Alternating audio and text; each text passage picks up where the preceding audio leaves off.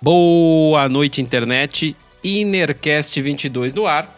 Eu me chamo Roberto e do lado de lá o meu amigo Fábio. Oi! E no episódio de hoje você já sabe do que, que a gente vai falar, porque tá escrito aí na descrição do vídeo e do podcast. Então, logo mais você vai curtir esse maravilhoso episódio. Você deve ter reparado que o nosso camarada Alan não tá por aqui. Ele não pôde participar hoje, mas semana que vem, se tudo der certo, ele estará de volta. Não se preocupem. Antes de começar, vou te pedir a gentileza de seguir a gente nas redes sociais, Instagram e Twitter, se possível. Lá você pode acompanhar as novidades, como se tivesse muitas, não tem, mas enfim, eventualmente a gente lança alguma coisa lá, um corte, ou até mesmo os episódios, você pode ficar sabendo quando a gente lança, porque a gente publica lá. Enfim, se puder acompanhar a gente no Instagram e no Twitter, estamos por lá. Se você estiver escutando a gente aqui no Spotify, dá uma olhada lá no YouTube, que a gente tá lá e você consegue ver os nossos rostos enquanto a gente fala. E você consegue ver a cara que a gente faz quando a gente tá falando esse monte de besteira. E se você estiver aqui no YouTube é, e puder se inscrever no canal e deixar um like aí no vídeo, a gente agradece. E se quiser escutar só via podcast, você pode usar o Spotify ou qualquer agregador, porque a gente está em todas as plataformas. É só procurar Innercast Podcast lá e assinar o nosso feed. Uh, o velho disclaimer que a gente faz é, em todo episódio. Tudo que a gente conta e tudo que a gente fala aqui são histórias e acontecimentos pessoais, não necessariamente condiz com a realidade do mundo, né? E a gente pede desculpa se ofendeu alguém ou venha a ofender ainda neste episódio aqui, que está incrível. A ideia desse episódio meio que surgiu de repente porque. Na verdade, assim, a gente nem tinha pauta nenhuma, né, Fabio? A gente tava é, tentando imaginar do que a gente poderia gravar essa semana e a gente queria fugir um pouco de acontecimentos políticos e, enfim, de notícias que tá ocorrendo no mundo, porque isso tá cansativo pra cacete. Porque é só desgraça. É, porque é só desgraça, é só problema. Até vacina vira problema pra gente aqui no Brasil, cara. Tá difícil ser brasileiro, velho. E aí a gente queria falar de qualquer outra coisa. E de repente o, o Alan não pôde participar, e aí pensamos, pô, meu, vamos contar a história de trampo aí, as besteiras que a gente já ouviu, as coisas que a gente já passou nos trampos da vida aí. Que também é um monte de desgraça. Que também é um monte de desgraça, mas como já passou, a gente pode dar risada agora com tranquilidade. e aí meio que surgiu esse papo de a gente contar essas, essas anedotas é, trampísticas trampísticas de trabalho, de trampo e não do dono de Trump. e eu anotei até algumas coisas aqui, Fabio. Assim, para quem não sabe, eu trabalho com TI, né? Com consultoria de TI, com suporte, troco lâmpadas também, arrumo ar-condicionado, que é o que toda pessoa de tecnologia faz. E eu trabalhei muito tempo com suporte, especificamente com suporte. E, meu, é muita coisa, muita coisa que acontece no suporte que você fica abismado. E eu tentei separar algumas histórias aqui, até anotei, para contar aqui. E o Fabio do lado de lá também vai contar as histórias dele. E a gente vai conversando aqui. E espero que vocês gostem desse episódio. Também, se não gostar, meu, não tem problema nenhum. Semana que vem, talvez a gente volte a falar das porcarias que está acontecendo no Brasil e no mundo. E, enfim, aí você possa curtir mais. Eu vou começar, Fabio, com uma história, mano, que é um bagulho muito escroto, cara. Muito, é triste até, de, de tão escroto. Faz muito tempo que isso aconteceu. Bom, é, quando você trabalha no TI, é, no departamento de TI de qualquer empresa, para quem não sabe, o TI ele tem acesso a quase tudo, tá? Então, assim, esse negócio de que as suas informações estão seguras, fique tranquilo. Cara, isso acontece em 3% das empresas do mundo. Porque de resto, o departamento de TI ele precisa ter acesso a quase tudo para conseguir liberar informações para quem precisa e bloquear para quem não precisa e vice-versa. Isso inclui internet, isso inclui e-mail, isso inclui, enfim, tudo que se usa dentro da empresa. Rola uma relação de confiança entre o empregador e o departamento de TI, né? Até porque o cara vai ter acesso a tudo. E um belo dia, numa das empresas que eu trabalhei aí da vida, chegou um cara aí lá na empresa, chegou um cara no departamento e falou assim: Meu, preciso da ajuda de vocês aí, porque eu tô namorando uma pessoa e essa pessoa minha esposa não pode ficar sabendo da minha namorada, uma coisa mais ou menos assim. A gente, ah, beleza, se vira com seus problemas aí, né, cara? Não, mas eu tô preocupado porque eu troquei uns e-mails com essa pessoa E eu queria apagar esses e-mails, só que não adianta eu apagar só no meu e-mail, né? Tem que apagar no e-mail dela também, porque vai que ela imprime esses e-mails e manda para minha esposa. E aí a gente, né, no primeiro momento assim, falei pro cara, olha, meu, se você usou o e-mail da empresa para fazer isso, primeiro que você já, já começou a errar e errar muito feio. Porque na tua vida pessoal eu não tomo conta, mas usar e-mail da empresa para esse tipo de coisa é sacanagem, né, cara? E aí, por fim, nem era e-mail da empresa, era e-mail aleatório, tipo bol, sei lá, uma coisa assim. E o cara queria que a gente deletasse, a gente invadisse o, o e-mail da pessoa, X. é, porque assim, existe também um, um, coletivo, um pensamento coletivo que, que as pessoas têm de que qualquer pessoa que trabalha com TI é um hacker nato e que pode invadir qualquer coisa a qualquer momento, sempre que quiser, né? e o cara que deu essa ideia para nós, ó, você, se você invade lá, cara, tenta acessar o e-mail da, do fulano de tal lá, pra gente, pra apagar esses e-mails. Eu te falo as datas, eu te falo tudo aqui, você apaga para você me ajudar aí e tal. E é evidente que eu não vou citar nomes aqui, porque eu não sou maluco, nem, nem empresa, nem nada, né? Mas assim, por fim, a gente meio que descartou e falou assim: ah, irmão, você vai ter que se virar aí, porque a gente não invade e-mail aqui. E no máximo que a gente poderia fazer para você é pedir para você procurar um bom advogado aí, porque o divórcio vai ser vai ser arriscado pro teu lado. Basicamente. E é. E, assim, é uma história que não tem muita graça, assim, mas é para você ver o nível de, de solicitação que a gente recebe em departamentos de TI, né? O cara chega ao ponto de expor a vida íntima dele. Eu acho que ele tava um pouco desesperado, mas assim, dane-se. Aqueles caras vão ter que me ajudar e resolver o problema de alguma forma. Meio maluco isso, né? É meio doido. Inclusive, assim, até quando você recebe computador para arrumar, mesmo estando dentro de empresa, é muito comum o computador tá forrado de fotos e de coisas pessoais, mas forrado, forrado assim, tem de tudo. Tem até arquivo de texto escrito senhas, aí tem senha do banco, senha de cartão, senha de não sei o que. Já vi muito isso, assim, você fala, meu, por que, que a pessoa faz isso, cara? Ela se sente tão segura assim. E já conversando com algumas pessoas, já as pessoas falam assim, não, eu, eu acesso o banco, eu faço as coisas aqui no computador da empresa porque eu sei que aqui é mais seguro. Você, pô, mas você precisa deixar a intimidade inteira aí, né? É complicado. Você tem alguma história desse tipo, Fabio? ah, tem muitas histórias, só que não é necessariamente de cliente direto da empresa, né? Olha só, há uns quase 20 anos atrás, pouco menos, eu prestava suporte helpdesk através de telefone para uma empresa chamada que era, ou talvez ainda seja, fabricante de modems, né? Na época era, eram modems ADSL. E a gente tinha o suporte aqui em São Paulo, essa era uma empresa do Sul, né? Não, se não me engano, de.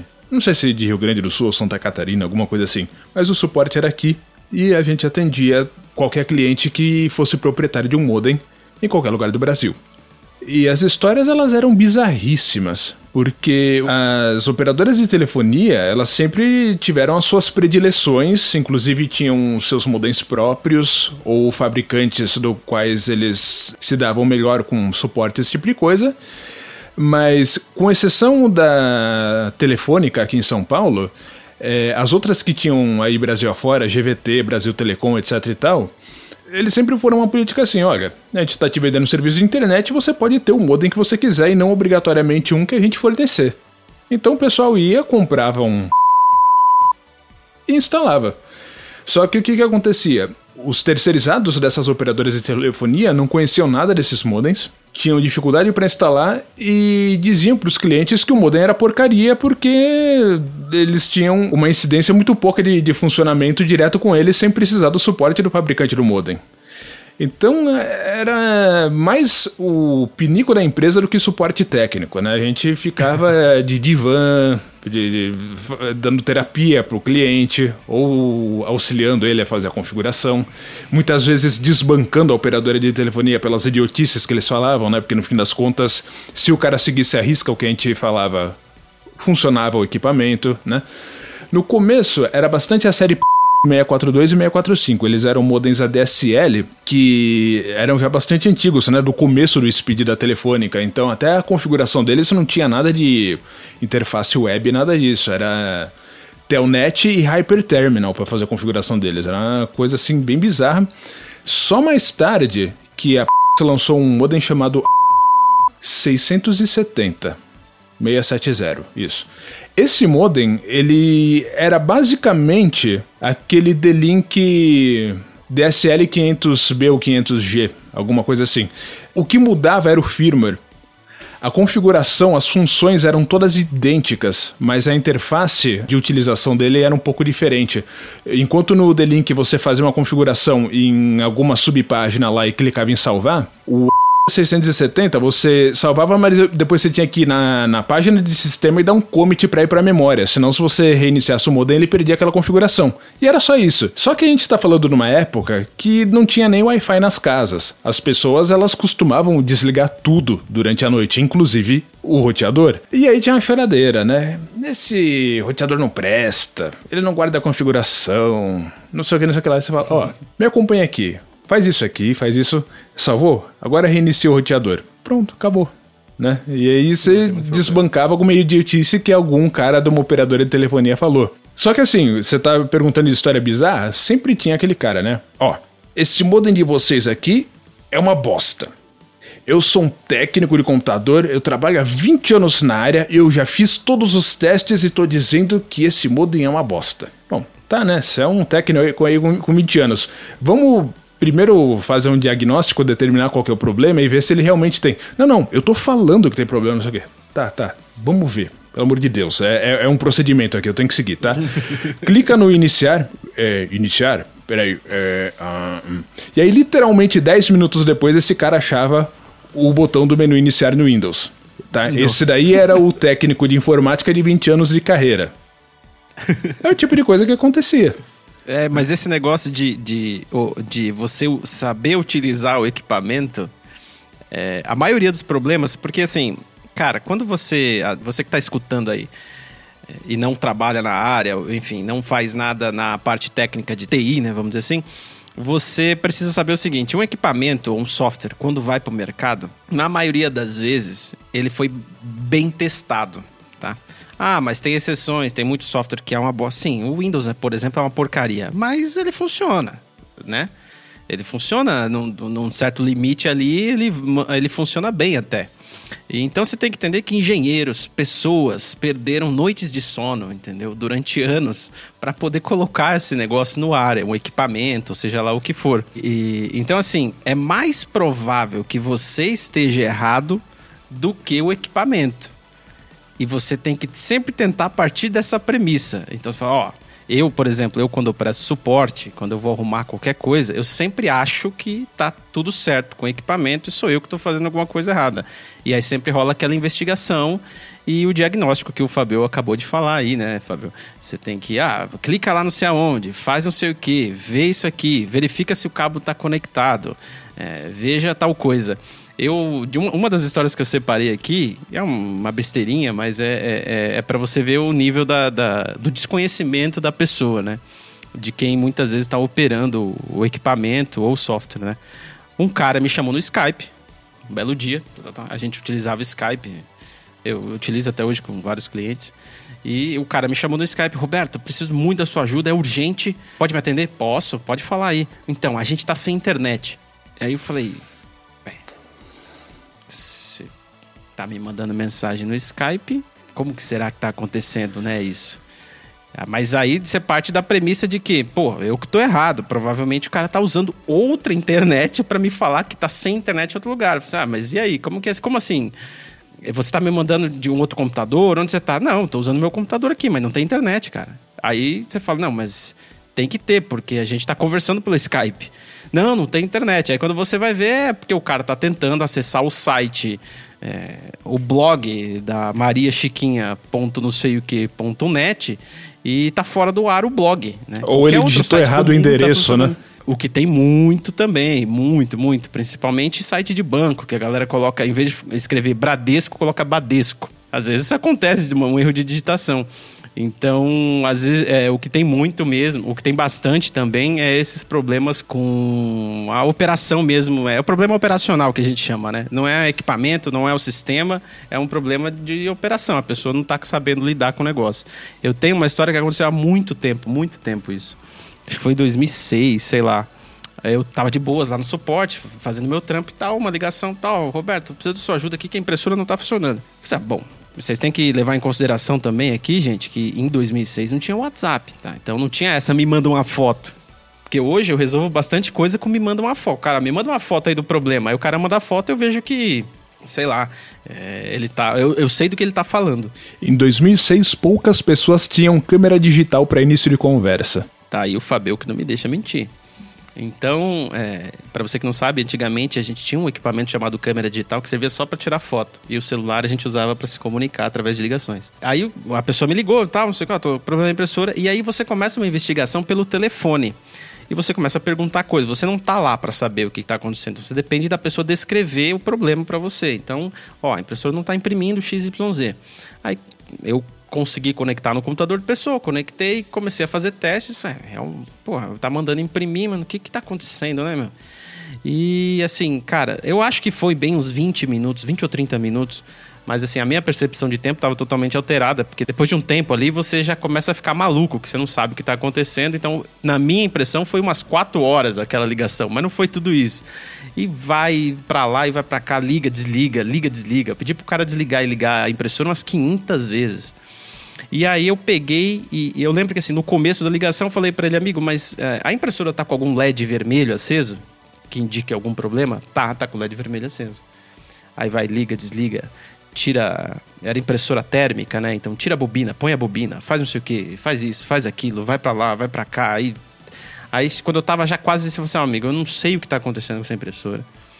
Parece que tá tudo normal aqui pelo que eu tô acessando do computador, mas sei lá, não sei o que tá acontecendo. Vamos fazer o seguinte: desliga a impressora que eu preciso fazer uns testes aqui. Aí ele desligou e eu comecei a remover todos os drivers, tudo que tinha instalado da impressora do computador, que depois eu ia pedir para ele ligar novamente. E aí ele desligou a impressora e tal. Eu tô lá removendo os negócios. Falei assim: ó, a impressora tá desligada, né? Não tem nenhum LED vermelho, não tem nada aceso. Ele, não, o LED ainda tá aceso. Eu falei, não, cara, não é possível. Você desligou a impressora, como que o LED tá aceso? Isso daí não existe, velho.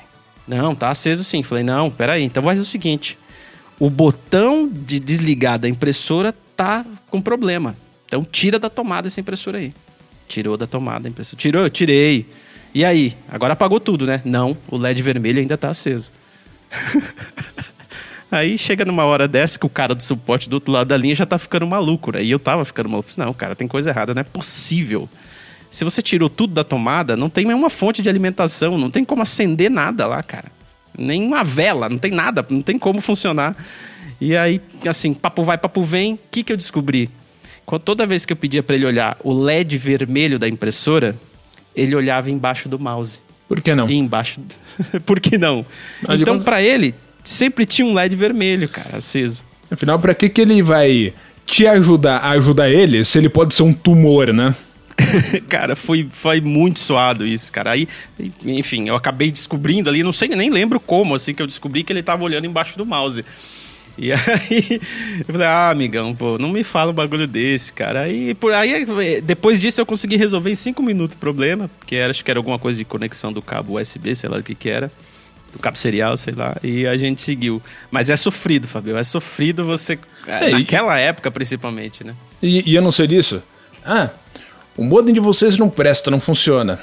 É, vamos ver a configuração, vai. É, o que, que você tem aí na sua tela agora? É, não tem nada, minha tela tá completamente preta. Tá, o seu computador tá desligado? Não, não, tá ligado e não funciona. Uhum. Desde que eu pus esse modo aqui que não funciona nada. É. Tá, se a sua tela não tá nem acesa, como que é um problema do modem? Seu computador não tá funcionando. Não é sim, porque o cara da Brasil Telecom falou que eu liguei lá, eles disseram que não tá funcionando, falou para eu desligar todos os cabos lá atrás.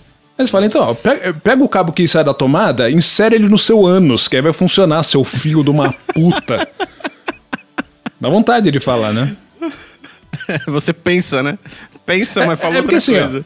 Ó, quando você tá dando suporte para alguém que trabalha com o computador é uma coisa, agora, quando é o usuário final mesmo, aquele peão caboclo que tá na casa dele tentando ter o primeiro contato dele com a internet após a inclusão digital, aí é triste.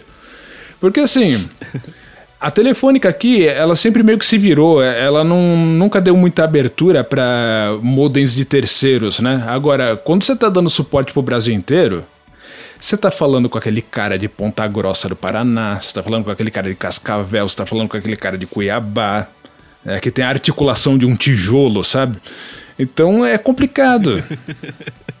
é muito complicado, cara, porque como tudo nesse nosso querido país, né, cara, é tudo muito atropelado. Então, assim, as pessoas começaram a ter computador e internet em casa. E dali seis anos começou a ter aula de informática nas escolas públicas. Então a coisa é totalmente dispar, né? Não tem uma correlação. Aí já era, né, velho? Se as pessoas aprendessem antes, tivessem contato. Porque até é, esse caso mesmo que eu contei do cara olhando para o mouse é, procurando o LED vermelho da impressora, isso é porque o cara não tem contato nenhum com o negócio no nível de aprendizado mesmo, de frequentar uma aula de, sobre aquilo para entender o que, que é um dispositivo de entrada, o que, que é um teclado, o que, que é um mouse.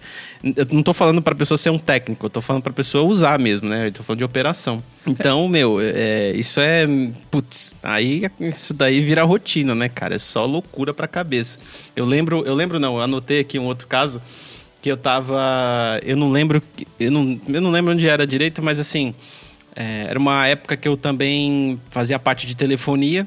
Então, o pessoal, a, a empresa dava. Esse cliente específico, ele, ele distribuía celular para a empresa inteira, para todos os funcionários praticamente. Então, tipo assim, tinha, sei lá, uns 50 é, celulares para todo mundo. E aí, eventualmente, as pessoas contratavam o suporte para perguntar coisas do celular. E aí eu lembro que na ocasião parecia que não tava conseguindo fazer ligação, alguma coisa do gênero. E aí a gente sempre tinha que perguntar, ó, oh, mas é o celular corporativo? Porque as, a galera às vezes confundia as coisas e queria que a gente mexesse no celular pessoal.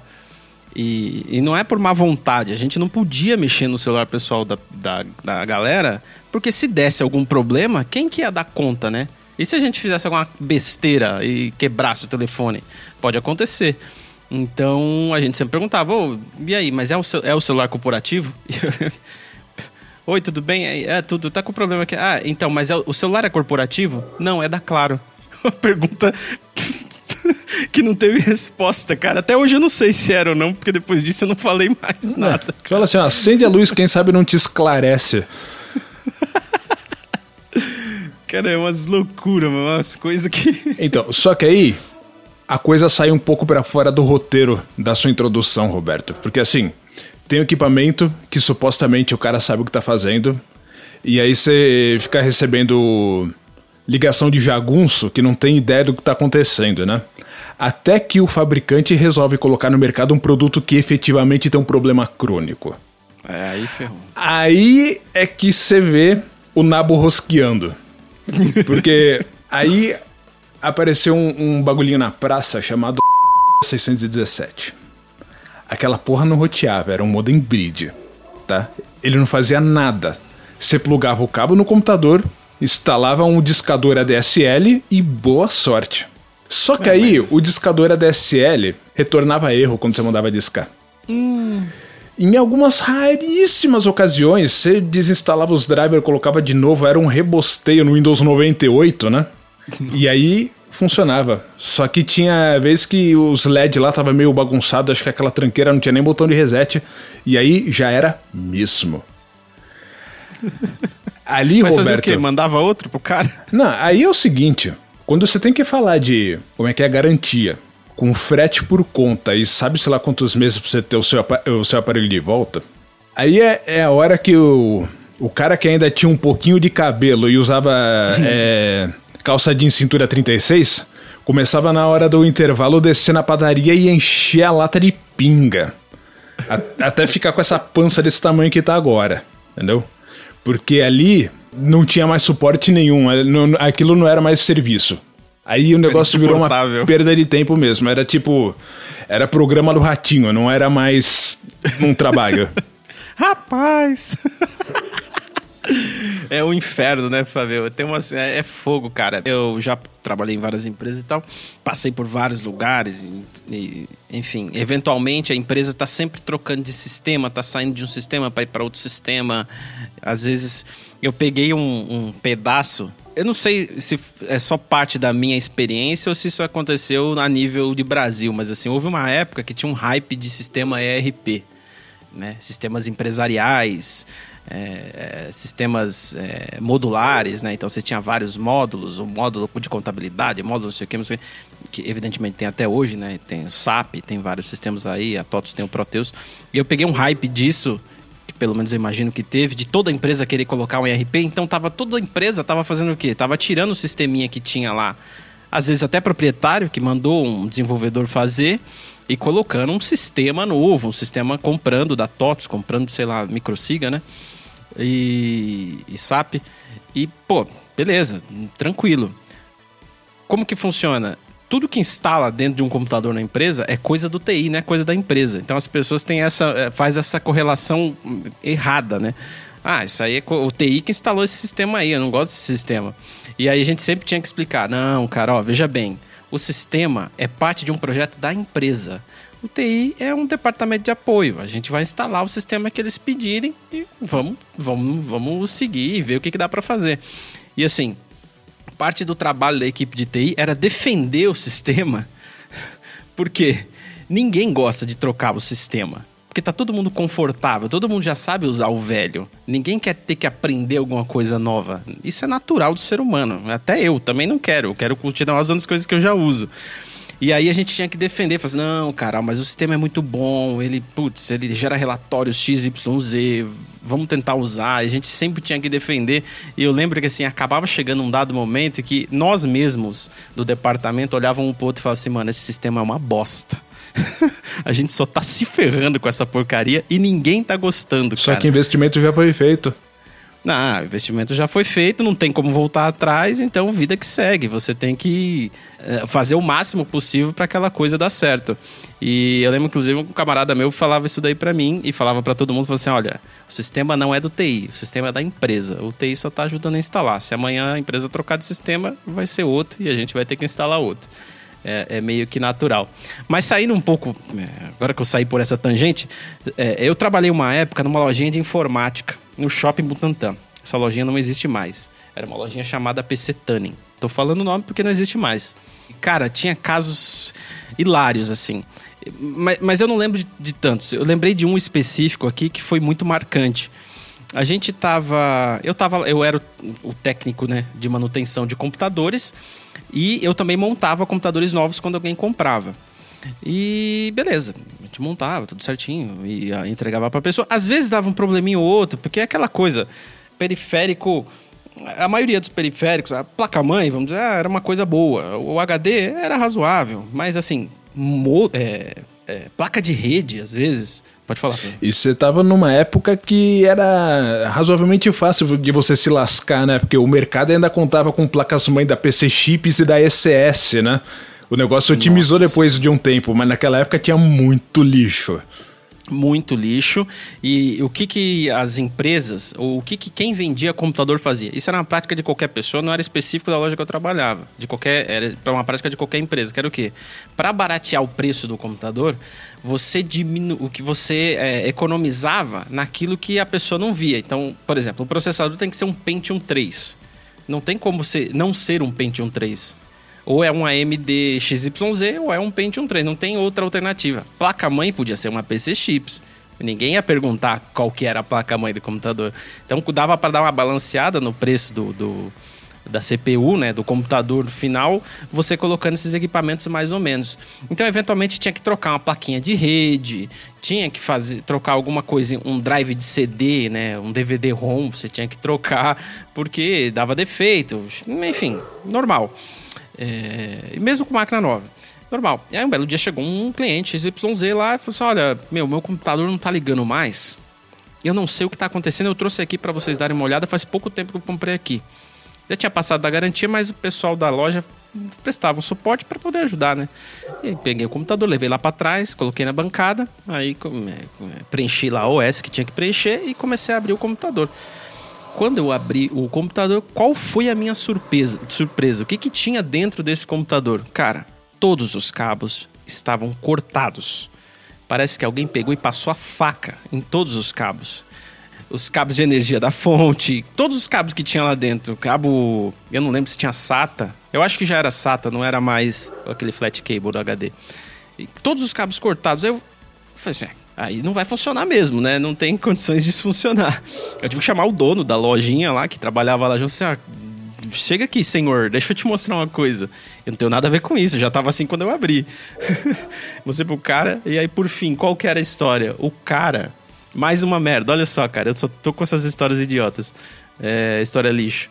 O cara, eu acho que ele aprontou alguma coisa e a esposa dele ficou, a esposa ou namorado, sei lá, ficou emputecida, abriu o computador e meteu a tesoura em todos os cabos. Ainda bem, eu acho que ela tomou o cuidado de tirar da tomada, que não houve mais nenhum outro relato, e picotou todos os cabos. Aí, por fim, a gente acabou trocando a fonte e colocando outros cabos ali de é, SATA e tal, e mandou de volta pro cara com a conta da fonte para ele pagar. Mas é, é, é umas histórias meio maluca, né, cara? O que, que as pessoas não fazem, né, na hora do ódio?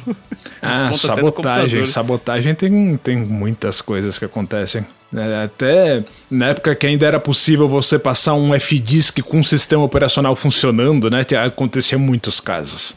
Nossa senhora. Porque, vai, até mais ou menos o Windows Millennium Edition, se você executasse um F-Disk no prompt de comando e limpasse as partições do HD, o computador ia continuar funcionando até se desligar. E aí, com o esqueminha de acesso remoto, aqueles Radmin, essas coisas aí, muitas coisas aconteciam no meio corporativo?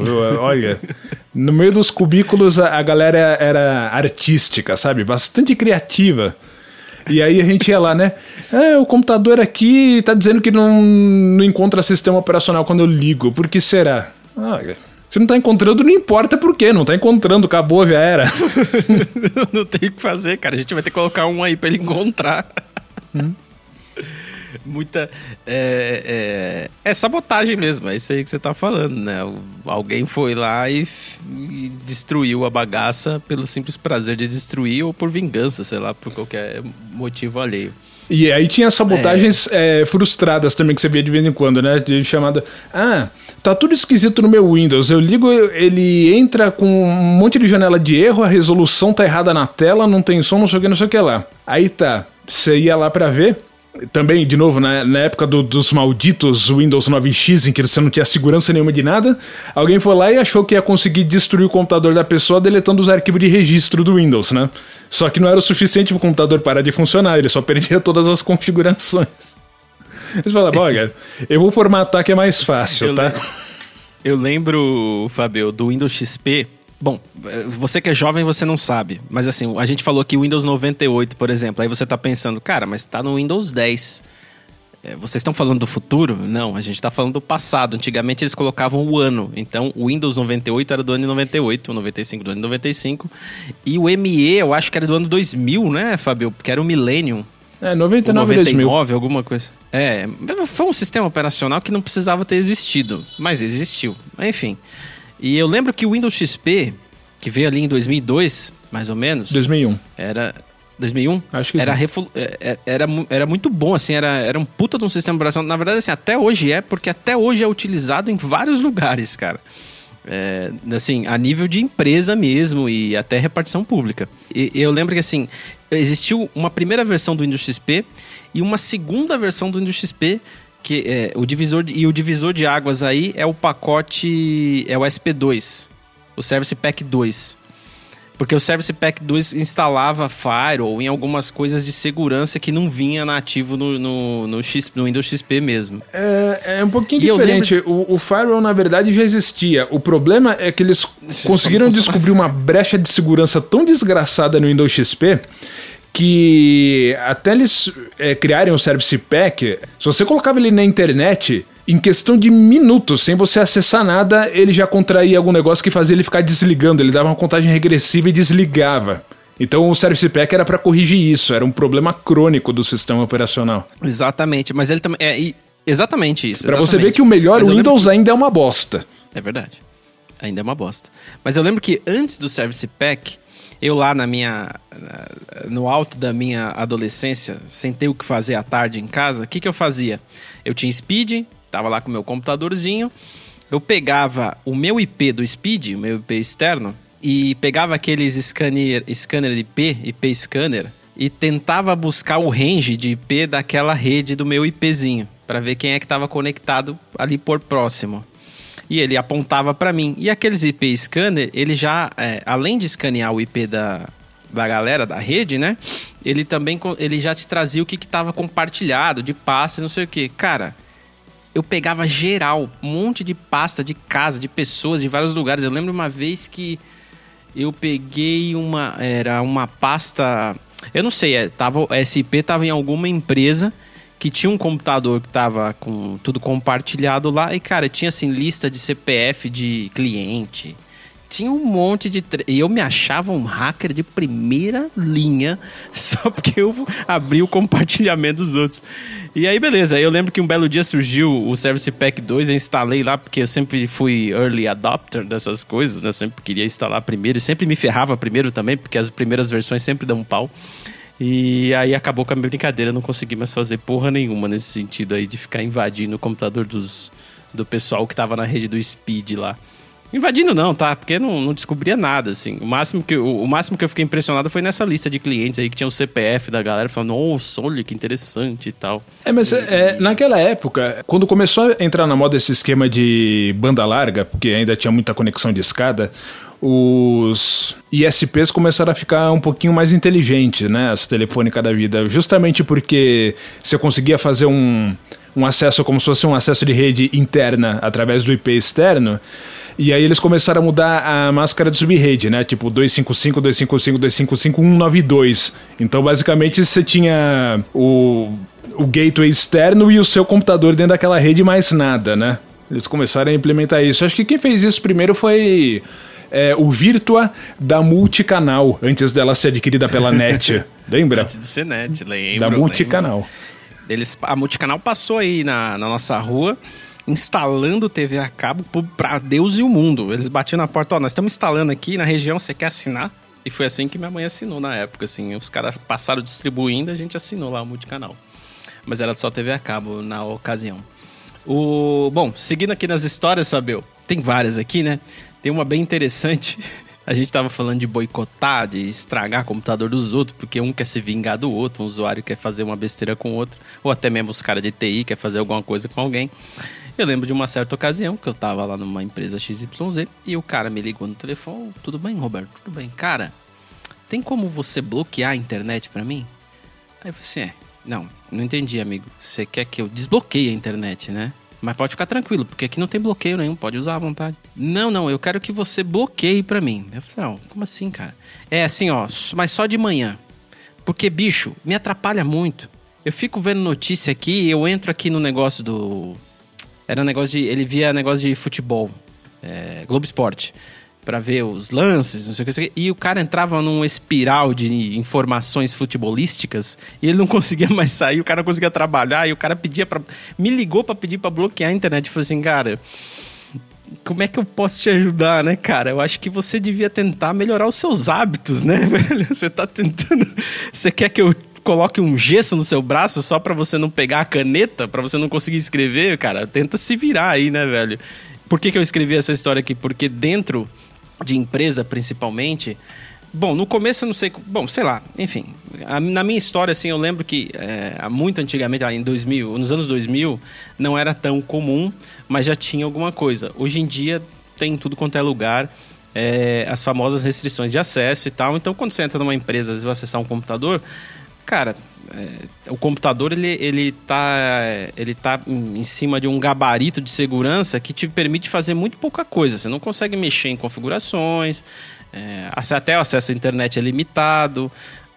Muito por questões de segurança, mas também porque a empresa quer que o cara trabalhe e não fique só né, na internet, por exemplo, assim, né?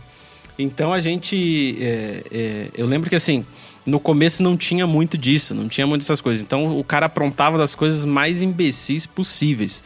E aí teve uma época que o Orkut, isso saiu no Orkut. É, que o que você vai lembrar disso, Fabio. Os caras lançaram o que a gente chamava de hoax, né? Eu não sei se é assim que se pronuncia, que hoax. é tipo um boato. Uhum. É hoax. Que é o quê? Existia um vírus no Windows em que a pessoa tinha que deletar, senão ia ferrar o computador. Beleza? Beleza, né? Qual que era o vírus? Ah, você tinha que entrar na pasta C Windows 32, sei lá o que. System 32. Procu... System 32. E procurar um, um, um programinha que o iconezinho era um ursinho. É um vírus perigosíssimo. Cara, quanta merda não deu por causa dessa bosta, cara. Quanta gente não acreditou que aquela porra era um vírus. E não era um vírus, era executável, era alguma coisa do Windows mesmo. Eu não lembro do que se tratava exatamente, mas era do sistema operacional, não tinha que deletar. E eu não sei porque que os desenvolvedores escolheram um ícone de ursinho, cara. Sei lá, não sei qual foi o motivo. Mas o que deu de problema disso, cara, da galera deletando e aí não iniciava mais o sistema operacional, ou iniciava e só aparecia o papel de parede, não aparecia barra do menu iniciar, não aparecia atalho, não aparecia nada. Mano, que deu de bosta pra gente ter que resolver, cara, nessa época, tudo por causa de um boato. Eu não sei se você lembra desse boato aí, Fabio? É, é que teve vários, né? Então você tá falando de um de muitos, né? Mas é que assim, nessa época, né, quando ainda não tinha WhatsApp, era o mesmo tipo de gente né, que compartilhava chainmail, né? Então, assim, eu fico com muita dó da galera do suporte, mas esse aí é o tipo do usuário que tinha que se fuder mesmo e ficar sem computador, né? Só que aí, em vez do cara morrer no incêndio, ele vai encher o saco de quem trabalha com isso. Isso é que é uma foda, né? em vez do cara morrer no incêndio, é sacanagem. Ah, é foda, Fabio.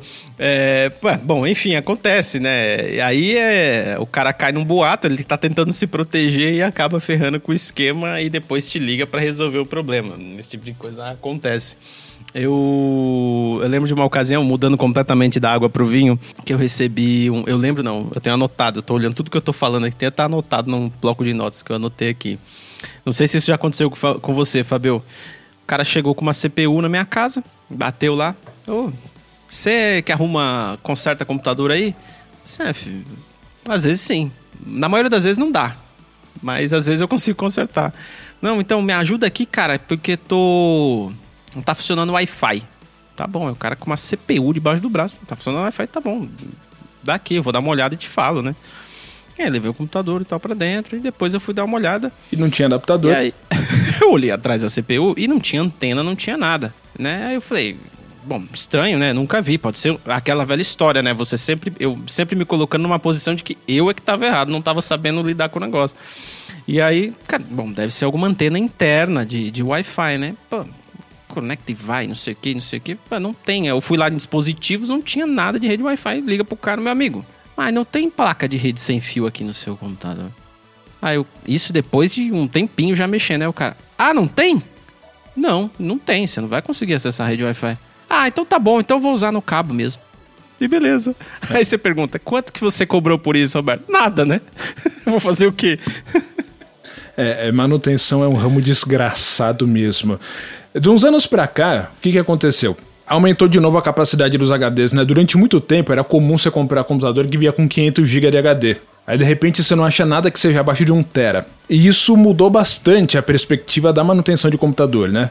Antes você via os mais diversos problemas quando aconteciam, raros que fossem. Hoje em dia um monte de gente vem. Ah, o computador tá lento.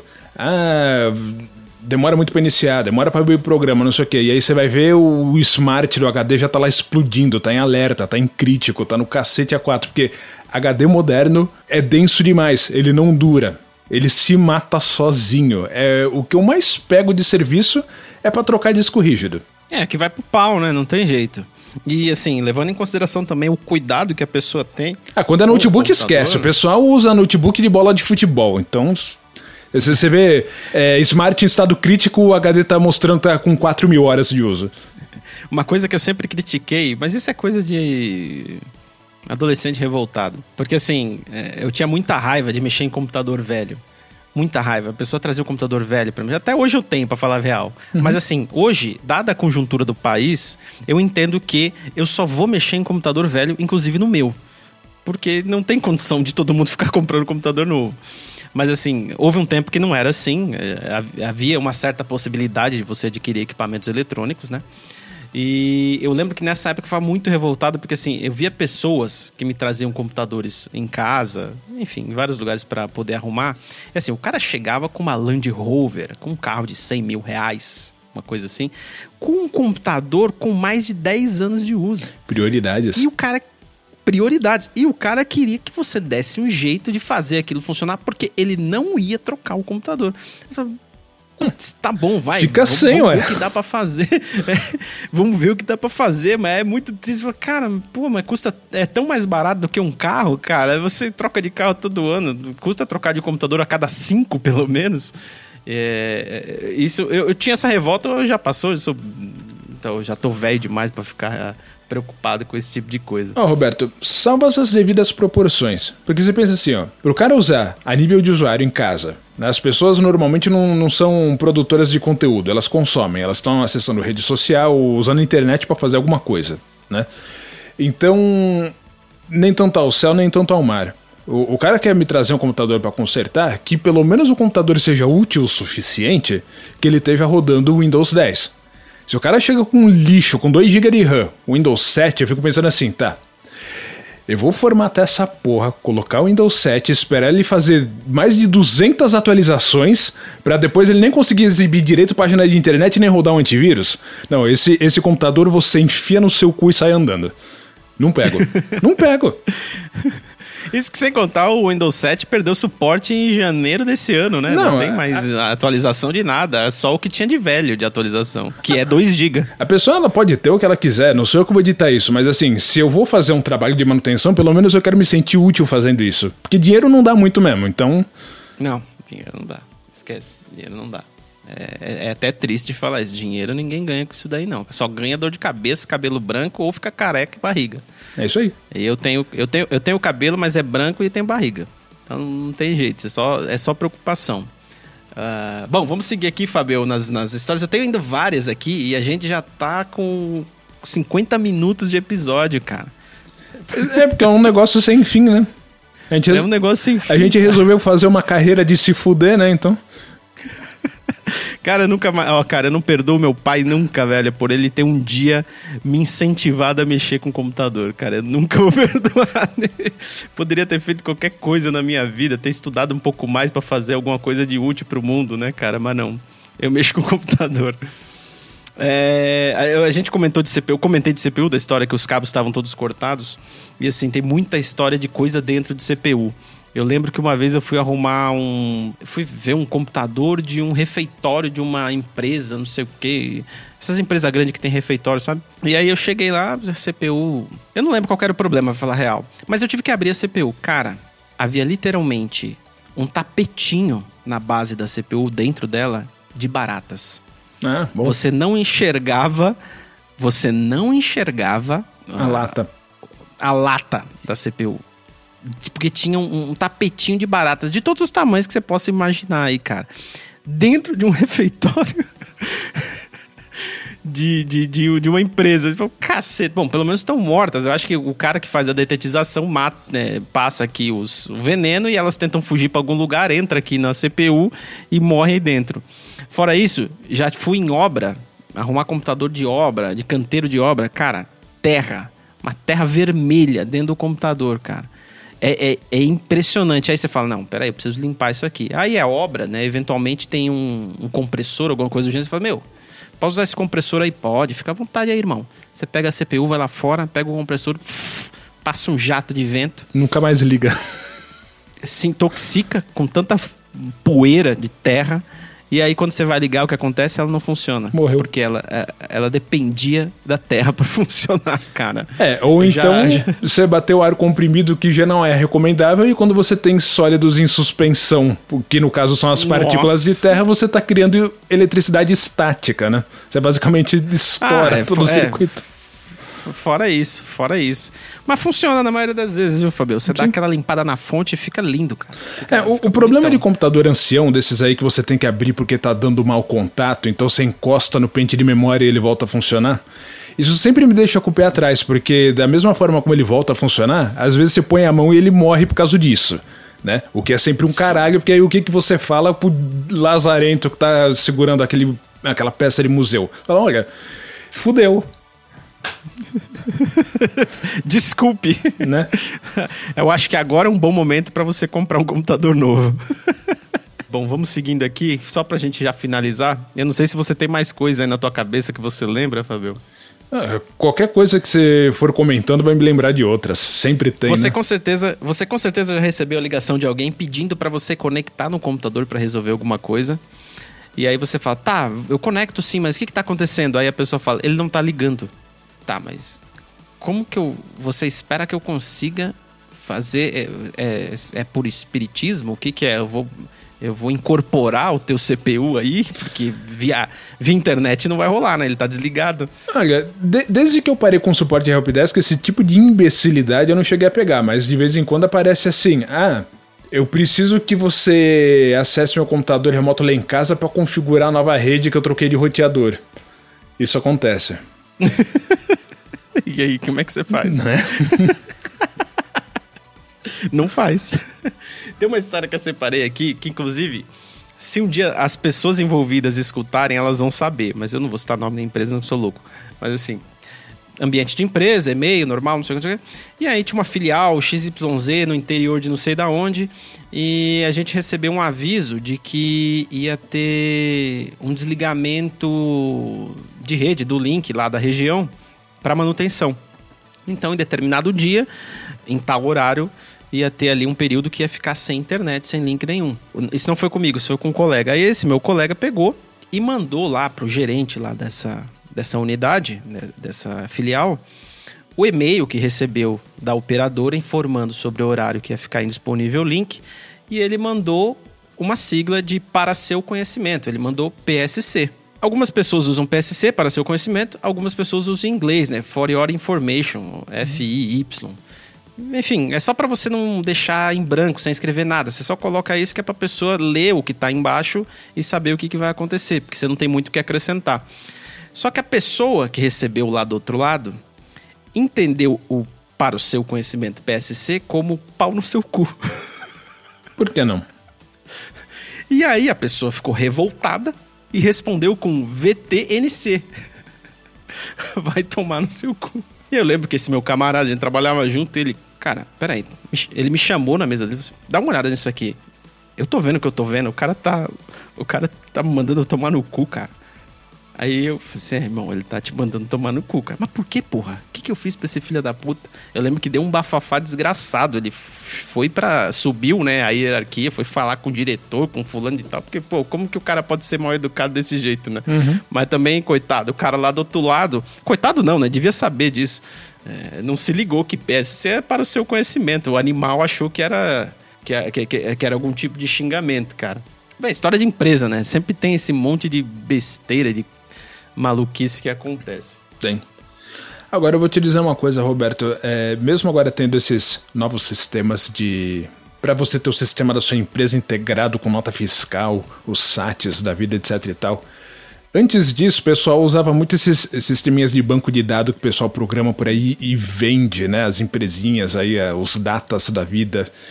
E eu vou te dizer que esses anteriores aí não eram muito melhores, não. Inclusive, muitos deles eram muito bosta. Eu já tive que me virar com muita coisa que o cara comprou uma impressora nova, só que pro sistema do banco de dados poder imprimir, tinha que instalar um caminho do MS-DOS pra impressora, um, umas cretinices assim, de gente que vende produto de banco de dados, só que o cara aprendeu a programar há 30 anos atrás e fez o sistema em COBOL e tá vendendo. É, é uma muito. caceta, viu? Eu vou te dizer, os sistemas novos não são muito inferiores aos anteriores, não. Não, não, não estão, não. Assim, a minha grande. Até, eu discuto isso até com colegas de trabalho hoje em dia e tal. O meu grande problema com sistemas é, corporativos, ERP, esses sistemas grandes, né? Com modulares, que nem eu acabei de falar agora. Meu grande problema com, com eles é a experiência de usuário. Porque você que tá na. Você que é do suporte, você sabe o quão é importante a experiência do usuário, do cara conseguir. É, do sistema ser minimamente intuitivo, para o cara não ter que ficar ligando para perguntar coisa idiota, entendeu? Então, assim, eu já cheguei a pegar sistema, por exemplo, que um, um, você clicava no menu e o menu nem em ordem alfabética era.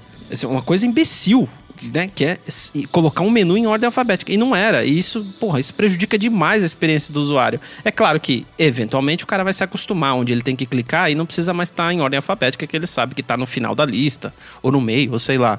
Mas assim, o que, o que mais eu acho que deixa a desejar nesses sistemas esses sistemas grandes, é a questão da experiência do usuário. E os sistemas pequenos, que nem você acabou de falar, é o contrário. Eles têm até uma experiência de usuário até razoável. Tem os botõezinhos grandes, a pessoa consegue se localizar um pouco facilmente na, no, no, layout do sistema. O problema é que por detrás o bagulho é feito com uma tecnologia que, meu, ninguém trabalha mais e você tem que ficar é, fazendo gambiarzinha aqui e ali para fazer funcionar uma impressora, para poder funcionar não sei o que. É, você falou de mapear pelo DOS a impressora, né? Puta bagulho, mano, é maluquice, né, velho? É, aí a empresa vai, compra um computador novo, aí tá, você vai lá, instala o Windows, põe Office, põe os programas, põe os drivers, não sei o que, ah, tem que instalar o sistema. Ah, tá. Tudo bem, mas e para ele se comunicar com a base de dados? Como é que é o sistema? Como é que é o backup? Como é que faz, né? Ah, vamos ter que falar lá no suporte, né? Tá, agenda pra semana que vem. Tipo, esse tipo de. Isso, isso. Isso que, assim, esses, esses sistemas, não só esses, os grandes também, tá? Mas, assim, esses sisteminhas pequenos é assim, ó. Você liga no suporte e normalmente quem liga pro suporte é o cara do TI da empresa, é o cara que tá dando conta ali da, da estação. Você liga pro suporte dos caras e você tem que literalmente explicar pros caras do que se trata o sistema, porque nem o cara que tá atendendo o suporte sabe do que. Parece que o cara acabou de chegar na empresa. É. Ele não sabe do que, que você tá falando. É, é bom, cara. É, é, é, o sujo falando mal lavado, né? É o suporte reclamando do suporte. Mas é a vida, é computador. É que assim, coisa uma coisa é se aprender a se virar e resolver problema, né? Outra coisa é você ser um peão seguindo o script. Né? Tem suporte é e suporte, são coisas distintas. Exatamente, exatamente. É, o que eu. Até por experiência, assim, eu já até eu comento isso com a, a, colegas, né? Que é assim, a, é, eu sou de uma época, eu não estou dizendo que a minha época era boa, tá, gente? Mas assim, a gente é de uma época que você tinha que descobrir muita coisa, sozinho mesmo, correr atrás. Então a gente usava muito, o Fabio me apresentou vários fóruns ao longo da minha vida, que eu usei muito. É, Fórum PCs era um deles, Clube do Hardware tem até hoje que você para você resolver problemas você tinha que conversar lá, deixar uma pergunta e aí um ajuda o outro e às vezes você descobre a solução, você coloca lá, enfim. A gente tinha muito esse lance de você correr atrás, fazer o caminho das pedras ali para poder encontrar o, e resolver o problema. E assim, eu reparo que assim, nessas gerações mais novas, de pessoas formadas, que acabaram de sair da faculdade, o cara não consegue instalar uma impressora, cara, numa rede. Sim, o cara não. Sabe, coisa básica. Você fala, meu, mas o que, que você tava fazendo esse tempo todo, velho? Ah, não tava. Eu tava no Facebook. Que meio que assim, como virou uma parada de, ó, se você quer ganhar dinheiro, vai mexer com um negócio de computador, o que é, foi a, a grande mentira do século, né? Mas se você quiser ganhar dinheiro, você vai mexer com computador. Muita gente acabou enveredando por esse lado sem ter interesse algum, às vezes sem nem gostar da área. É, e aí a gente acaba tendo esse tipo de, de problema. Mas sabe, Roberto, isso daí é, volta naquele assunto que a gente conversou no outro episódio de a ascensão tecnológica ter ajudado as pessoas a emburrecerem. Porque se você pensar, na época que você tinha um home computer rodando Basic, quem não estava interessado em aprender isso não tinha e acabou. Né? Agora, a partir do momento que você tem uma interface gráfica com mouse, qualquer um vai ali, abre um Word e faz alguma coisa. Então a pessoa que não tem o mínimo interesse de saber como efetivamente operar um computador e gerenciar os seus arquivos, começa a utilizar aquilo, começa a fazer idiotice e começa a encher o saco dos outros por causa disso. Né? As facilidades para o usuário convencional faz com que pessoas que não têm interesse em aprender a usar tenham a possibilidade de mais ou menos usar. E é aí que a gente vai se lascando também, né? É, vai entrando num buraco sem fim. Acho que é isso aí, Fabio. Assim, ainda sobrou algumas coisinhas para falar aqui, mas acho que é desinteressante, assim. Não necessariamente, quem sabe. Ah, tipo, por exemplo, uma vez que é, uma pessoa, determinada pessoa, oh, alô Roberto, tudo bem? Tudo bem, e você? Tudo ótimo. Então, o meu computador aqui tá dando muita alerta de vírus. Toda hora aparece uma mensagem do antivírus aqui. É, eu acho que tá, tá todo cheio de vírus. Você precisa dar uma olhada nisso aqui. Ah, não, com certeza vou dar uma olhada sim. Então, Aí ele tinha o Baidu ah, antivírus instalado. não era esse o caso, mas já peguei vários. Ah, não, depois eu dou uma olhada, vou anotar aqui já te ligo aí. Não, beleza, tudo bem. Anotei, depois passou um, acho que até passou dia, um dia ou dois, liguei, oh, tudo bem? E aí, vamos ver aquele negócio do antivírus lá, do, do vírus, né, do seu computador. Ah, não precisa mais não, meu filho já deu um jeito aqui. É, legal, que bom, o garoto tá esperto. O que que ele fez? Não, ele tirou o antivírus, aí parou de encher o saco aquela porra. É uma solução. É uma solução. Cara, resolveu o problema, cara. Resolveu o problema. Aí vai você explicar, né? Olha, não é bom ficar sem antivírus, seria legal usar, mas se tá incomodando tanto assim, né? Que fique sem mesmo. Então, essa é uma besteirinha, né? Olha, o usuário é... médio, ele vai estar tá 100% do tempo dele com um monte de backdoor rodando no sistema operacional dele e usando o processador dele para minerar coisa para os outros. Então foda-se se ele tem antivírus ou não, não vai fazer diferença. Exatamente, cara. Você até tenta ajudar, mas não, não ajuda, né? Não tem como. Ah, mens mensagem errada no chat do Gmail. Eu anotei isso daqui. O que, que aconteceu? Um belo dia, duas pessoas conversando. É, esses. esses é, a gente conversou aqui sobre. Eu não sei se eu comentei sobre MSN. A gente já deve ter comentado em outro, em outro episódio sobre MSN. Eu não lembro o número agora, mas enfim. É, que a gente falou sobre internet e computador dos anos 90. Vai aparecer aqui um card aqui para vocês acessarem episódios sobre como era a vida era louca para acessar a internet nos anos 90 é, assistam ou escutem, porque é muito bom. E, enfim, para resumir, o MSN e o, e o, chat do Google que tem lá no Gmail, é, que eu até esqueci, Google Talk, acho que era o nome, uhum. é, ele era tipo, é tipo um WhatsApp web, um WhatsApp do computador que a gente usa hoje. É um... É um comunicadorzinho que você usa para falar com as pessoas. Só que o, o, o, o MSN você tinha que entrar nele para poder é, deixar ele ligado e as pessoas verem que você está online para poder te mandar mensagem. E no caso do, do chat do Google Talk, você tinha que entrar no Gmail e ele até hoje acho que tem. Não sei se alguém usa, mas até é, hoje que tem. Ele tinha uma aplicaçãozinha standalone, o Google Talk, que você podia ou não instalar. Já o vírus do MSN, ele inicializava junto com o Windows por padrão, né? Se você não quisesse isso, você tinha que desabilitar isso nas opções. E não era fácil de achar. É, e ele iniciava si, logo depois que você instalava o sistema operacional. Era incrível. Era ele e o Internet Explorer, duas coisas que apareciam junto na tela. Não tinha nem driver de placa de rede, mas aquelas duas coisas já abriu. E, enfim, aí tinha uma empresinha pequena que o pessoal usava esse chat do Google como comunicador interno. Porque todo mundo usava Gmail. Era empresa muito pequena, eles não tinham nem e-mail próprio. Então todo mundo usava aquilo ali. E o que, que acontecia, né, cara? Acontecia o inevitável. Num belo dia, alguma pessoa falando com outra pessoa sobre outra pessoa ainda. Aquele velho diz que me diz que fala isso, fala aquilo do outro. Na hora que foi mandar uma zoação, um, bullying, uma brincadeirinha, mandou pra pessoa que estava sendo zoada. E não percebeu isso. E, a vida seguiu. E aí, vamos que vamos. A pessoa que foi zoada veio falar comigo. São Roberto, eu preciso da sua ajuda para você me ajudar a imprimir essas conversas aqui.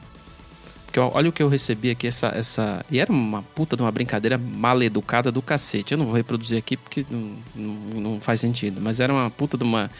uma inclusive preconceituosa. Ah, tá. A, a, a, bosta que foi dita. Ok. Eu só preciso da sua ajuda para imprimir isso aqui. Porque eu vou levar isso aqui para frente. Blá, blá, blá, blá, blá. E eu lembro que na ocasião trouxa que sempre fui, falei assim, não, meu, não faz isso, deixa isso pra lá, tenta conversar com a pessoa primeiro. Não, não. Vai... Eu já ajudava na lata, imprime já, porque isso aí não tem conversa. Pois é, Fábio, é, assim, até acho que hoje eu, eu, seria essa a minha atitude. Vamos imprimir, vamos fazer, que você precisar de mim, eu tô aqui. Mas, sei lá, faz tempo isso, e na ocasião, não sei, meio que tentei botar panos quentes no bagulho, sabe? E aí falei, não, não imprime, não sei, não sei o que, mas enfim, não teve jeito, falei, não, tudo bem, você quer imprimir, vamos imprimir. Ajudei a pessoa a tirar um print lá, imprimiu e tal, não sei o quê. E, e, e, foi dado adiante. E aí, por fim, que bosta, né, cara? A pessoa que fez o comentário ridículo foi demitida. E assim, poucos meses depois, essa a pessoa que recebeu o comentário, né, que imprimiu a parada e me pediu ajuda, também é, acabou sendo demitida e. Que bosta, né, cara? Uma puta de uma história de merda. Mas assim, contei essa história porque eu lembrei disso e também porque, mano, quantos e quantos casos não ocorrem de chat interno de empresa da pessoa mandar mensagem errada de um para outro, de outro para um e dar esse tipo de merda assim, porque a pessoa não tá atenta. Hoje deve acontecer com o WhatsApp, né? Porque todo, todo mundo usa WhatsApp em tudo quanto é lugar. E aí o cara vai mandar uma zoeirinha assim, acaba mandando pro chefe e aí a casa cai, né, velho? Então prestem atenção quando vocês forem mandar mensagem. É, mas basicamente assim, ó, de qualquer assunto que a gente puder elaborar, pensa em todos os que a gente falou em todos os episódios. Agora a gente tá falando de suporte técnico e essas coisas que eventualmente acontecem. São só diferentes formas de expor o câncer que é a espécie humana, né? Não tem novidade, é sempre a mesma coisa. A espécie autodestrutiva, né? Explosões de sinceridade por Fábio. É, como sempre, adoráveis. Eu gosto muito. Bom, vamos lá, Fabio. É, que, ah, tá, tem um de backup aqui, cara. É, uma vez, um belo dia, a pessoa me liga. Isso, isso é recorrente, tá? Isso já aconteceu muitas vezes. É, mais recentemente que é, o, o, atendimento de suporte que eu faço é para um grupo de pessoas pequeno, então é mais tranquilo, não acontece quase nada assim de coisa absurda. Para falar a verdade, nem acontece coisa absurda, só coisas normais mesmo de suporte. Mas, é, mas teve uma época, enfim, que tinha muitos funcionários da empresa e tal, e a pessoa me liga, Roberto, eu preciso, eu apaguei um arquivo e eu preciso de um backup do arquivo. Não tem problema algum, né? Vamos re, é, recuperar esse arquivo. Me passa o endereço do arquivo, é, da, na rede, né? E o nome do arquivo que eu vou recuperar para você. E a pessoa me passou e eu tô lá procurando o arquivo e aí eu não achei o arquivo, né? É, tô achando. Falei, olha, eu não achei. Eu busquei nos últimos cinco dias. A gente não tem uma retenção maior que essa aqui, então hum, não sei onde foi parar, não. Mas tem que estar tá aí, meu. Eu fiz, o, eu fiz a pasta agora de manhã. Aí eu falei assim: ah, então, deixa eu te explicar como funciona o backup. Toda madrugada ele grava o que está na rede correto? E aí isso é um backup do dia anterior. Se você cria o arquivo agora e deleta ele agora. Ele não foi pro não backup. Teve, não houve a chance de fazer o backup. O que a pessoa me responde? Ela diz assim: então você acha que dá para recuperar amanhã?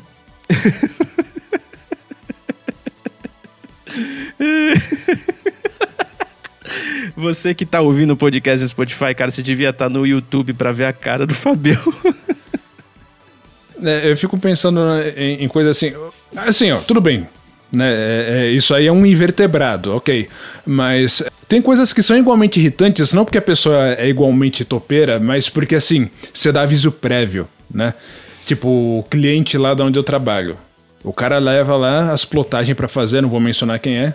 Leva os arquivos dele para fazer plotagem num pendrive.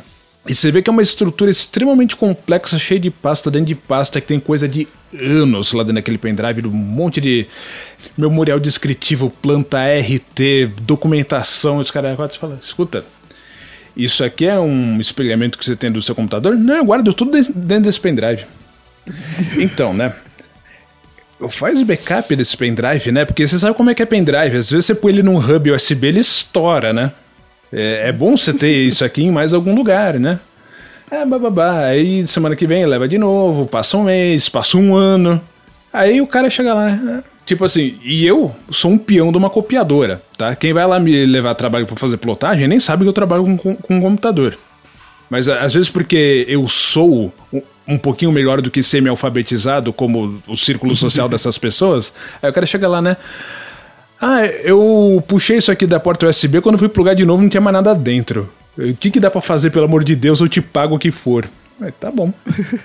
Aí traz o computador pra casa, né? Você faz uma varredura de superfície, resgata todos os arquivos do cara sem estrutura nenhuma de pasta, sem, às vezes sem nem extensão no arquivo. Nem nome de arquivo. Isso. Aí vai, tenta fazer o melhor que você pode para deixar lá, recupera, sei lá, 90% do que ele tinha na vida, e aí você até cobra bem, mas você pensa, puta, eu perdi um dia inteiro da minha vida por causa de uma idiotice.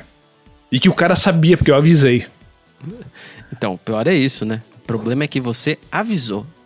Essa é a pior parte. Quando não tem aviso, você até conta com a, a, inocência da pessoa, vai. Mas quando você avisa, não tem mais essa, né? A pessoa foi avisada, devia ter dado conta. Mas não dá, cara, não dá. A gente.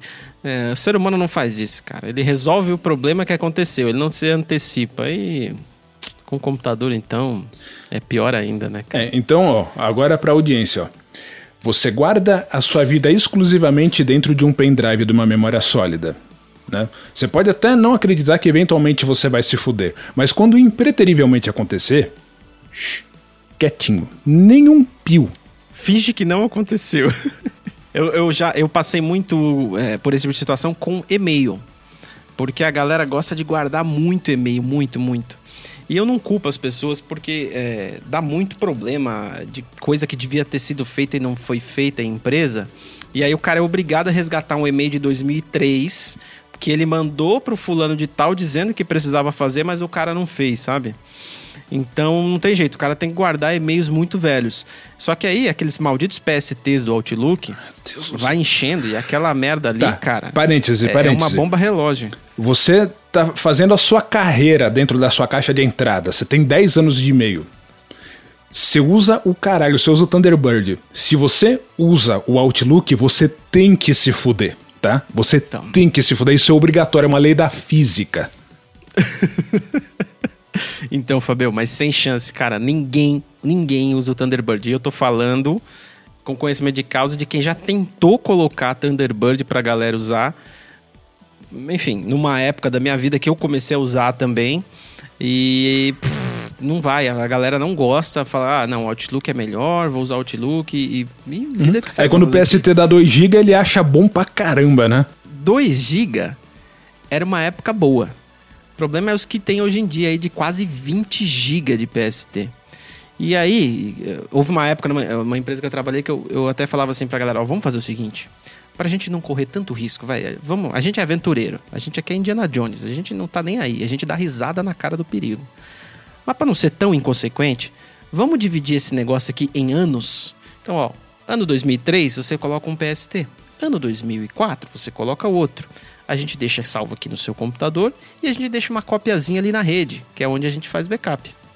Certo? Aí você usa do computador, se der pau a gente tem onde trazer e tal. Mano, Nunca, nunca. Você criava lá os, os, PSTs com os anos bonitinhos, os nomes, e aí você contava com pelo menos a boa vontade da pessoa separar os e-mails, né? Que você não vai ficar que nem um tonto lá separando, né? Coisa pra pessoa. E, e... Mas não, nunca, não, ah, não deixava. Aí um belo dia, puf, deu pau. E aí, você salvou os e-mails lá nas, nas pastinhas que a gente comentou há quase um ano atrás? Putz, eu não tive tempo, cara. Pois é, então deixa pra lá. Aí, sabe o que acontece? Fica aquele desespero, aquela sangria desatada, perdi meus e-mails, tô ferrado, não sei mais o que fazer da minha vida, não sei nem mais trabalhar, não sei andar, não sei comer, não sei viver. Eu vou me ferrar pelo resto da minha vida. Aí passa um dia, passa dois, passa uma semana, passa um mês. Nada acontece, feijoada, e vida que segue. E acabou. Aí você fala pra pessoa, e aí aqueles e-mails lá? Ah, ainda não precisei, né? Mas quando precisar vai ser complicado. fica por É, a natureza humana tem disso, né? E isso me lembrou de uma história, vai só para fechar porque já tá longo, mas é que essa daí é de arrepiar. É, até hoje, de vez em quando, eu lembro à noite assim, eu fico pensando assim, sobe um pouco meu batimento cardíaco, porque realmente foi uma situação chata. É, eu tava bem no comecinho ainda da, da minha carreira de manutenção de computador, ainda bem novatão, cru. E eu peguei um serviço, eu não sei nem através de quem, quem é que foi o o indicador, o indicado, etc e tal. Mas enfim, belo dia eu tava dentro de, de uma empresa, uma microfabriquinha que fica aqui próximo na rua André Saraiva. E o cara tava lá, ele tinha o computador, na época, acho que ainda era finzinho de década de 90. Era notebook bacana, assim, pra fim de década de 90. Notebook com Pentium 3. Da hora, assim, com gravador de CD. No notebook. Ah, tá lento aqui os negócios, é, faz o backup para mim e reinstala o sistema operacional. Tá bom. Não tinha pendrive na época. A gente pegou um monte de mídia, eu queimei o backup do cara, que tinha, sei lá, 10 anos da empresa dele lá, gravei todos os CDs bonitinho. É, conferi tal. Só que, né, o que que usava naquela época? Não tinha open source, era aquela suite Nero. Tá. Uhum. Formatamos o computador, coloquei o Windows, coloquei o Office, etc e tal. Quando instalou a suíte Nero de novo, não sei se tem alguma coisa de calibração lá no Drive, alguma coisa mudou. A gente colocou os CDs do backup lá para copiar de volta, aparecia todos os arquivos lá na pasta. Você colocava para copiar, nada, já era. Ele chegava a travar o Explorer. Nossa senhora. Já era o backup da empresa fudeu, não tinha o que fazer. É, é, é, o negócio que ele gravou até o fim, deu êxito na gravação, fechou a gravação e não gravou um caralho lá dentro. Aí, inclusive, na época tinha um camarada meu, que não sei se você chegou a conhecer, o Deneon, acho que ele fez parte da indicação, alguma coisa assim. Aí ele, inclusive, se propôs a ir lá comigo para segurar a bronca, porque eu ia ter que chegar lá e falar: escuta, já era o seu backup. Mano, o cara chegou, chamou os funcionários lá da, da, da linha de produção dele, fechou aquele portão e falou: agora você vai ver meus arquivos aqui, senão você não vai sair daqui. Nossa! É, e, e no fim das contas não, não teve o que fazer. Eu falei: escuta, não dá. Não dá, cara. Não tem o que fazer, velho. Perdeu. Muito tempo. Se quiser, eu fico aqui o tempo que você quiser. Puta, imagina a tensão que deve ter sido. Nossa, que. Esse é o tipo de coisa assim, vai. É, é, é um 15 minutos de um dia da sua vida que você nunca mais esquece. Ah, com certeza não. Quando dá uma cagada dessa, não, não tem como, cara. Isso acontece mais frequentemente do que a gente imagina. Até porque muitas vezes os recursos são precários, você não tem as ferramentas que você queria ter para poder executar o trabalho, então você acaba dando jeito, fazendo uma coisa aqui, outra ali. E, e, tentando se resolver, né? E aí pode acontecer esse tipo de problema. Não tem, não tem como fugir. É, então, e aí você pra, só para concluir uma coisa que você está falando sobre os tempos de hoje em dia versus os tempos de antigamente, pelo menos em informática, eu não sou saudosista de antigamente. Eu acho que nunca foi melhor para você ter utilizar um computador do que hoje, tá? Porque eu sou do tempo que você colocava hardware, você tinha que setar jumper dentro do computador, tá? Você tinha que configurar interrupção dentro e da BIOS para as coisas funcionar. É, a coisa melhorou muito. Você não precisa mais definir se o seu, se na sua IDE você está em master ou se você está em slave. Esse tipo de caralhice não existe mais. Nesse aspecto melhorou muito. O problema é que justamente agora você tem uma porrada de Yahoo usando o computador que não tem a mais vaga ideia do que está fazendo. Fabio, você tinha que, que jampear o HD, o disco, cara. Tinha que pegar o disco e colocar lá. Se você ele fosse master, era no 1. Se ele fosse slave, você colocava o jumper no 2. Ou então você pegava aquelas bizarrices, Quantum Fireball, que dependendo de, de quem ele estava é, é, compartilhando o flat cable, um deles não funcionaria se não tivesse na posição cable select. E não era nem master nem slave. E aí você tinha que adivinhar um caralho desse. Pode crer, cara. Ah, você se matava umas, um, tem uns minutos ali para conseguir adivinhar, cara. Realmente. Tá, é, não, hoje em, em termos de tem, informática, eu não sou saudosista. Quem teve que utilizar é, placa de som em slot ISA, tá? Sabe do que eu tô falando. Para você que não faz ideia, slot é um lugar onde você co coloca uma placa encaixa uma placa é, lá na placa-mãe dentro da CPU, dentro do computador. E aí a tecnologia evoluiu. Na época que o Fabio estava falando, tinha um slot chamado ISA. Hoje usa PCI Express, que é um slot diferente. É, hoje só existe PCI Express. Se eu pegar uma placa, ele, ou ele vai ter o 16X ou ele vai ter o 1X, mas é tudo PCI Express, tá? É, tinha uma época, quando o ISA estava saindo da moda, a gente tinha o slot PCI, tá? Isso. E conforme as placas de vídeo foram melhorando e você não tinha mais buzz o suficiente no PCI, eles criaram uma desgraça demoníaca chamada o slot AGP, que ninguém lembra, tá? Porque é marronzinho. É, porque devidamente o PCI Express depois veio e ele imediatamente tornou o AGP obsoleto, mas foi o tipo de coisa com qual a gente teve que lidar crescendo, sabe? Coisas Sim, do qual eu não tenho saudade nenhuma. Também não tenho saudade nenhuma. Eu lembro, inclusive, é, de ter visto o, o, o barramento VESA, que é anterior ao ISA.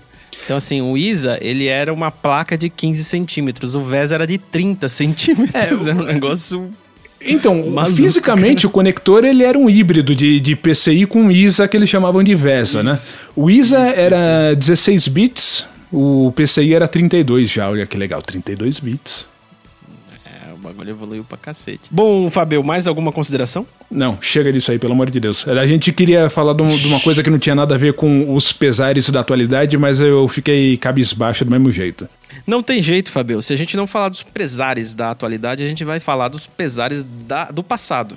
A gente tá aqui para falar dos pesares. Porque a vida é uma coleção disso. Aí depois a gente morre. o bom é que tem fim. É isso aí, galera. Eu espero que vocês tenham nos acompanhado até aqui. Agradeço por ter chegado até aqui. Nós vamos para as dicas culturais. Que eu separei uma aqui e vou falar. Vou até enrolar um pouquinho para dar tempo do Fabio lembrar de algum canal do YouTube. e assim, eu, na verdade eu lembrei dessa dica cultural há, há, poucos minutos aqui, Fabio. Assim, eu tava aqui pensando e tal, não sei o que, e me veio na cabeça essa dica cultural. Que eu, eu ia acabar dando uma dica que a gente já deu em outro episódio aí e, mas eu acho que essa daqui eu nunca falei aqui, que é uma série britânica, se não me engano. Acho que é da BBC, não lembro de onde que é. Que deve ter duas temporadas ou três, uma coisa assim. É bem pouquinho. Já é um pouco velhinha essa série, que é uma série que se chama IT Crowd. Você já ouviu falar, Fabio? Não.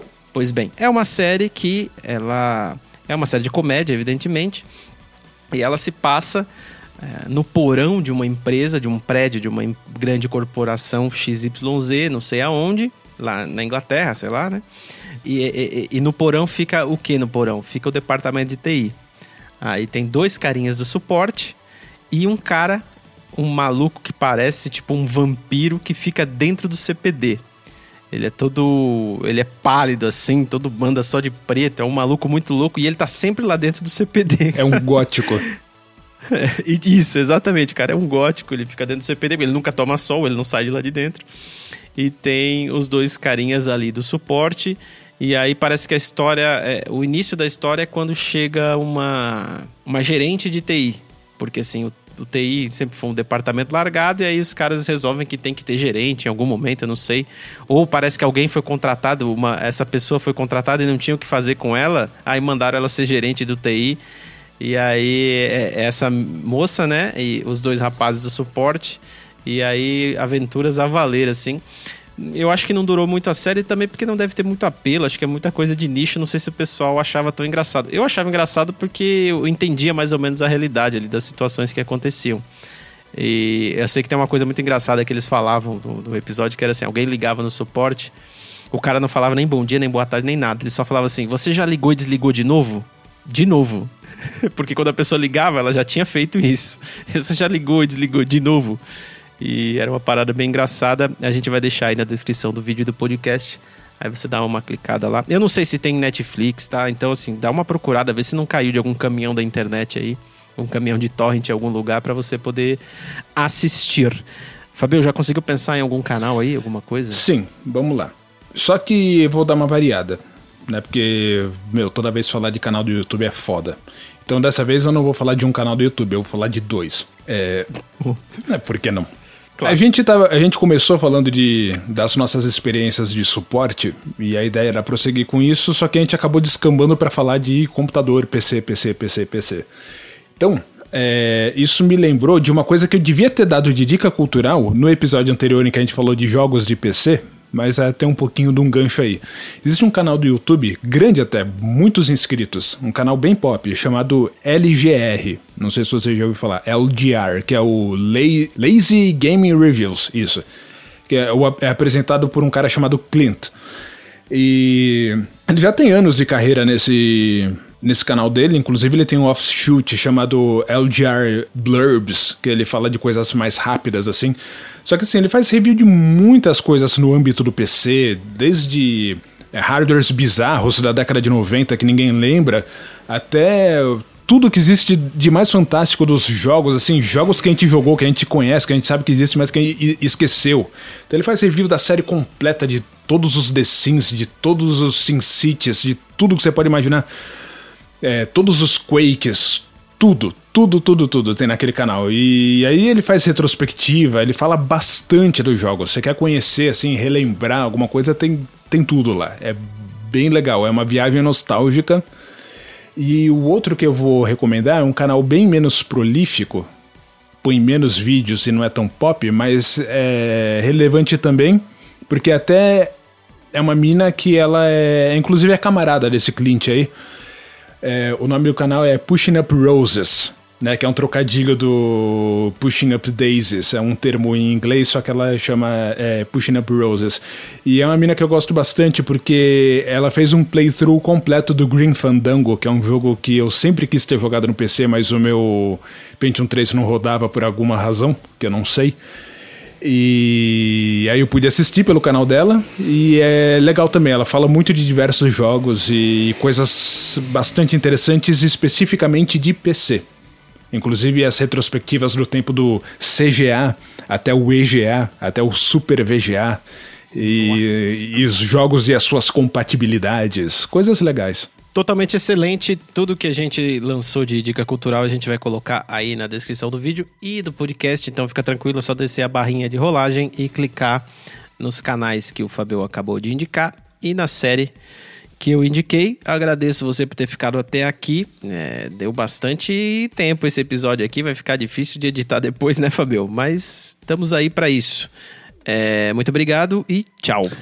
Bye.